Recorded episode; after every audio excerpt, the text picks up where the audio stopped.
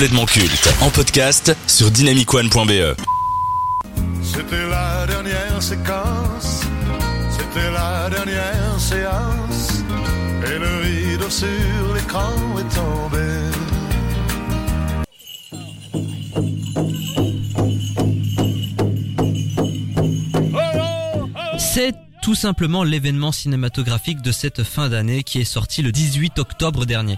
Quatre ans après The Irishman, la légende Martin Scorsese a fait son retour avec son nouveau long métrage Killers of the Flower Moon avec au casting Leonardo DiCaprio, Robert De Niro et Lily Gladstone.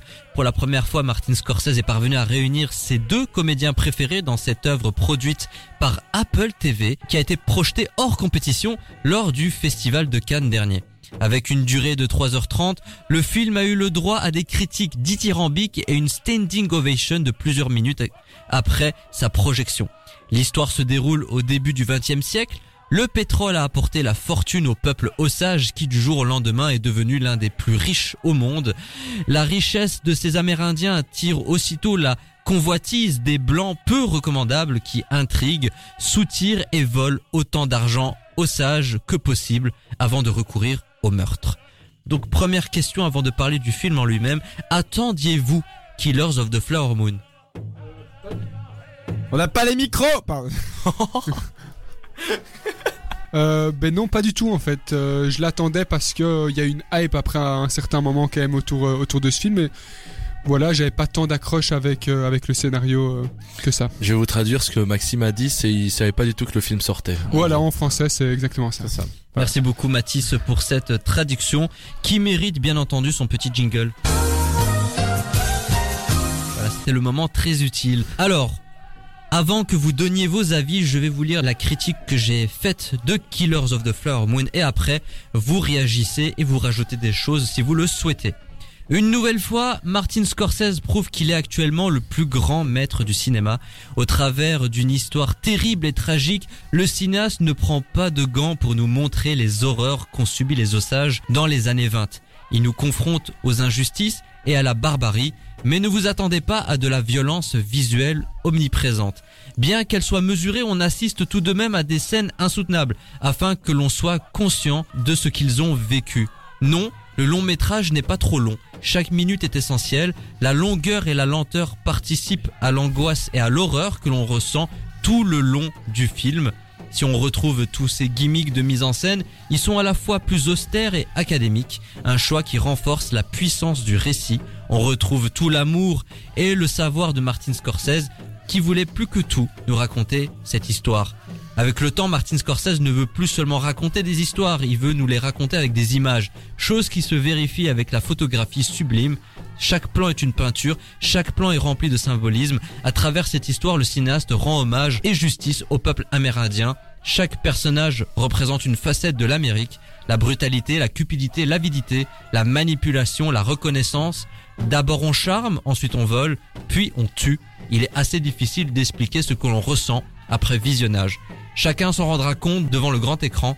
Killers of the Flower Moon, c'est une fresque historique, rondement menée, et une critique virulente de l'oppression américaine sur un peuple qui a souffert, qui souffre et qui souffrera pour toujours.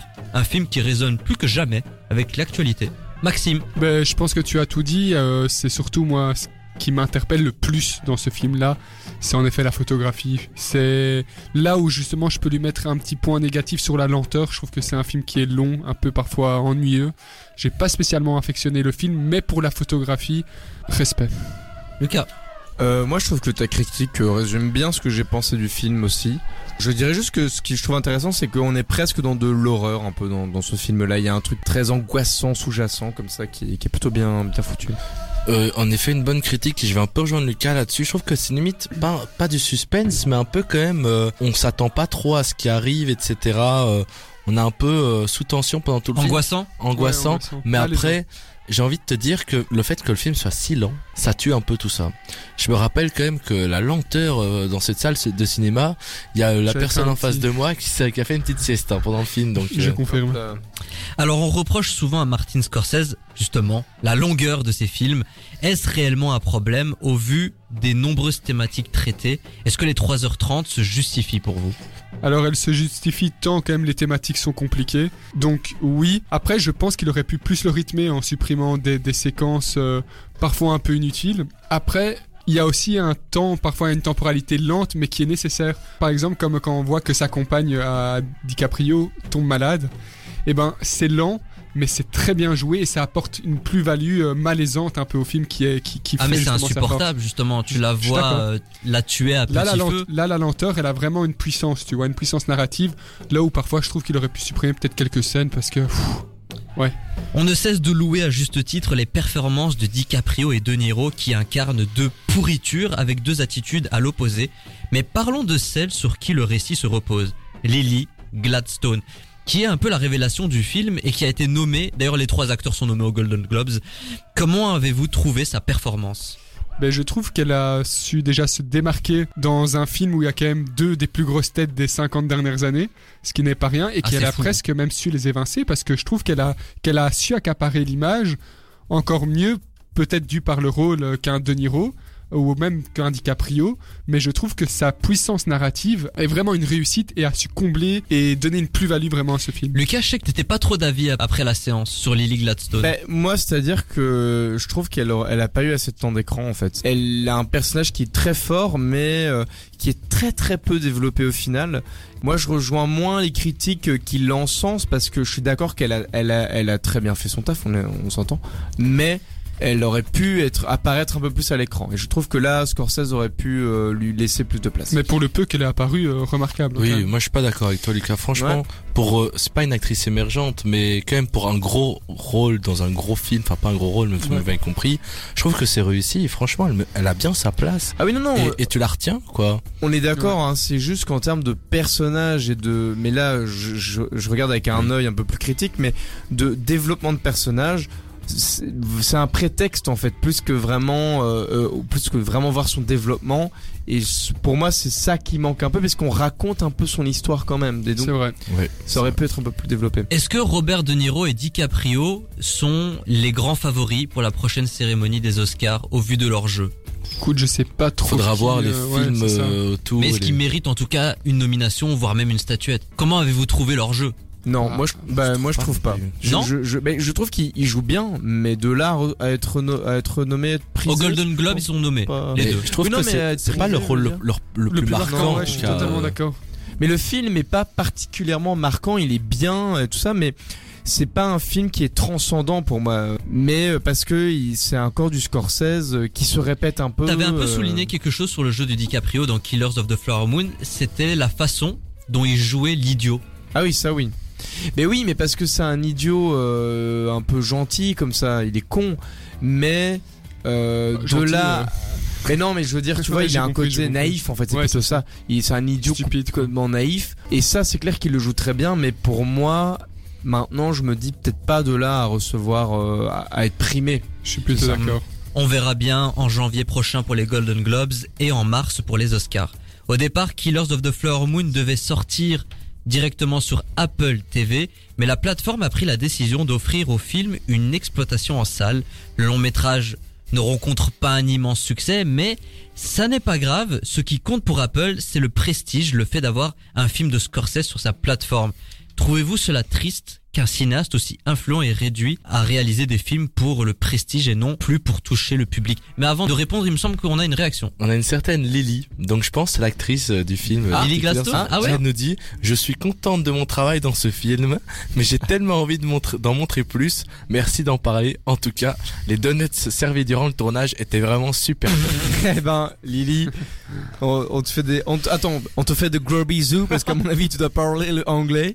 Merci beaucoup. Yeah, thank you for the support and to listening uh, complètement Yeah. uh, Casino. So, Thank yes, you. the question. The, yes, the, In the English, in Christian, English, in English. the Christian is a religion uh, with uh, the Dieu, and Alors, they are doing the best, but uh, they are not very good. trouvez-vous cela triste qu'un cinéaste aussi influent est réduit à réaliser des films pour le prestige et non plus pour toucher le public? Bah oui. Enfin, en fait, dit comme ça, oui. Après, euh, ça lui a permis de réaliser son film aussi. Donc, euh, Ouais, mais après, pour que bon. personne le regarde, euh, Bah voilà, mais en même temps, euh, moi je pense que Scorsese il se fait un peu vieux euh, quand même, et il y a un côté où, euh, tu vois, The Killers of the Flower Moon, c'est un film contemporain, mais qui est réalisé d'un Scorsese un peu de à l'ancienne, quoi. On est loin d'une réelle. la- quand même après, je trouve qu'il a quand même une, effi- une efficacité folle dans la mise en scène et qui Oui. continue d'être à jour. Oui, ça on est on est d'accord, mais ça reste un film qui est, qui est plutôt lent, qui qui. Oui, mais qui ça, c'est sa marque de mal. fabrique. Tous ses films Oui, sont voilà. là. Mais donc pour moi le film n'est pas transcendant pour ça parce que Mais- Scorsese a pas réussi à vraiment mettre à, à l'air du temps ces codes qui lui sont propres. Mais je trouve que ce qu'il est dans ce film finalement aussi, c'est la beauté de l'image. Oui, ça, Ah ouais, c'est c'est vraiment- c'est C'est très très beau. Une fois qu'il sera sur Apple TV de façon permanente, est-ce que Killers of the Flower Moon va tomber dans l'oubli? Oui. Oui, oui, oui. Oui, c'est un c'est- film que c'est tu sais dommage, pas regarder mais- chez toi, Non. ça. Impossible. C'est impossible, Bah, tu, mais vas, tu déconnectes, etc. Je réagis à ce que Maxime vient de dire. Honnêtement, si je vous avais demandé de regarder ce film chez vous, est-ce que vous auriez été capable de rester concentré Écoute, 3h30 j'ai- Je me suis endormi Oui. sur un siège qui était pas confortable. Alors dis-toi, dans mon lit, euh, compliqué. Ouais, ouais, ça, je, moi, ça, je pense, que c'est propre à chacun, c'est son rapport au cinéma et tout ça. Moi, je pense que oui, le, le seul problème pour moi de Killer of the Flower Moon, c'est que bah, il est pas transcendant et donc du Ouais. coup, on va pas s'en souvenir à cause de ça, quoi. Et qui touche plus les cinéphiles que le grand public aussi. Exactement. Ouais. Parlons un peu de la fin, qui prend une direction assez inattendue et audacieuse. Quelle est votre opinion sur les cinq dernières minutes de ce long métrage, où on voit, sans trop vous divulguer ce qu'il se passe, on voit Martin Scorsese, qui Ouais. fait un peu un brisage de quatrième mur en mode Alfred Hitchcock. Qu'avez-vous pensé, vous, de cette fin Eh ben moi j'ai trouvé ça super original et surprenant. Tu t'attends pas ça comme fin d'un film et même que ça en fait ça te fait réfléchir à tout le film que t'as vu. En fait, au lieu de nous mettre un écran noir Exactement. avec écrit euh, voilà ce qui s'est passé pour tel ou tel personnage, c'est une espèce de scénette, Ouais. euh, l'ancêtre du podcast, ouais, qui euh, met en scène un journal et qui Mhm. nous dit voilà voici les rubriques, voilà ce qui s'est passé. Et on a Martin Scorsese qui arrive et qui lit ce qui s'est passé pour le personnage de Lily Gladstone. Il y a un côté un peu glaçant où tu te dis la justice n'a pas été rendue. C'est tout simplement, bah oui, une fin réussite, originale. Et la dernière fois que j'avais vu une fin comme ça, ou du moins une scène pareille, c'était dans Harry Potter 5 et l'Ordre du Phénix, Oula. où on jouait justement dans... dans La euh, comparaison est assez dangereuse. Elle est assez dangereuse, mais on jouait justement avec une série d'informations comme ça dans, dans, dans les journaux et ça m'avait fait justement un petit clin d'œil à cette saga que j'avais beaucoup aimé quand j'étais jeune. Lucas, Bah moi j'ai beaucoup aimé parce que c'était très surprenant en fait euh, comme parti pris de, de sortir. Il y a un truc un peu brisage au quatrième mur sans que ce le soit. Mais euh, moi j'ai trouvé ça vraiment euh, très intelligent. J'aurais juste aimé que ce soit un peu plus euh, euh, mis en abîme. euh, parce que du coup c'est une mise en scène qui sort vraiment de nulle part. Ouais. Et je pense que ça aurait été bien que ce soit peut-être un peu plus, euh, pas qu'on s'y prépare, mais parce que du coup ça sort un peu de nulle part comme ça. Et, et je me dis ah tiens c'est marrant parce que c'est une bonne idée de mise en scène qui aurait pu être exploitée un peu plus tôt dans le film, justement pour le rythmer par exemple. Mais à part ça, euh, très bonne idée. Killers of the Flower Moon. Un peu, beaucoup, passionnément à la folie ou pas du tout? Un peu. Ouais un peu moi aussi. Ah oui, carrément. Ouais. ouais. Ah, moi, je dirais passionnément. Ah bah voilà. Passionnément. Mais après, moi, j'adore le cinéma de Martin Scorsese. La lenteur ne me dérange absolument pas. J'ai adoré la photographie, la mise en scène, le jeu des acteurs. Pour moi, c'est un film d'une ampleur qu'on ne verra plus trop ces prochaines années, je pense, au cinéma. Vaut mieux en profiter quand on en a encore l'occasion. Il est encore disponible dans quelques salles à Bruxelles, donc si vous avez l'occasion de le voir, n'hésitez pas. Après, vous pouvez attendre la sortie sur Apple TV+. Faites-vous votre propre avis. C'est ainsi que la séquence, la dernière séance, s'achève. You know, you got you got nice color skin. What color would you say that is? My color.